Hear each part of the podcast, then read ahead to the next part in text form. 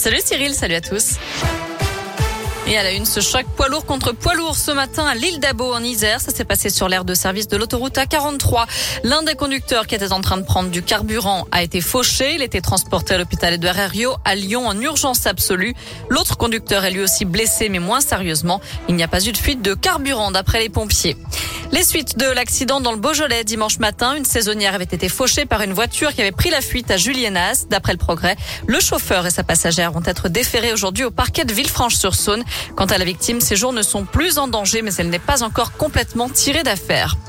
Deux mois de mise en examen pour avoir ciblé des antennes relais près de Lyon. Les deux hommes opposés au déploiement de la 5G ont reconnu avoir mis le feu à un pylône téléphonique dans la nuit du 14 au 15 septembre à Saint-Forgeux. La nuit suivante, ils ont été pris en flagrant délit par les gendarmes alors qu'ils tentaient d'incendier une autre antenne, cette fois-ci sur la commune d'Ancy. Des faits qu'ils ont reconnus durant leur garde à vue avant d'être placés sous contrôle judiciaire.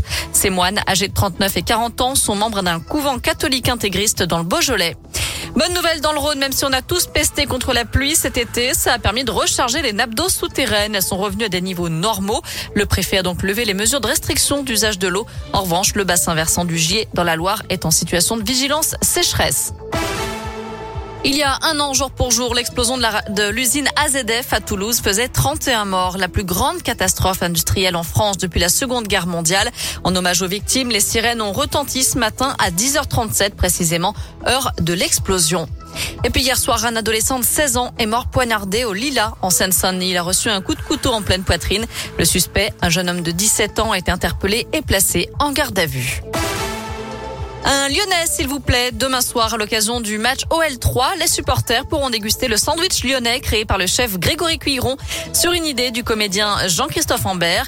Dans un pain rond brioché, du saucisson cuit, une généreuse sauce au Saint-Marcelin, une Ah. compotée d'oignons au Beaujolais et Ah un bon. condiment aux carottes. C'est à découvrir donc à l'OL Stadium. Ça donne envie. En attendant, ah oui, en attendant, ce soir, il y aura du foot féminin à suivre puisque les Françaises jouent en, en Slovénie à partir de 21h.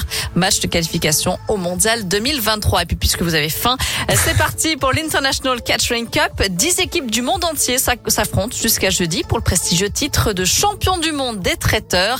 C'est dans le cadre du salon Syrah qui ouvre officiellement jeudi à Eurexpo. Voilà pour l'essentiel de l'actu de ce mardi. Je vous l'avais promis, un côté météo, le soleil arrive enfin et ça, ça fait du bien. Il sera donc de retour dès cet après-midi entre deux passages nuageux.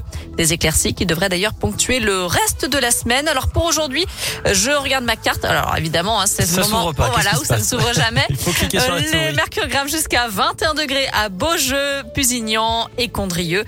Euh, 22 degrés pour les maximales du côté de Vienne et de Lyon. Très bon après-midi à tous.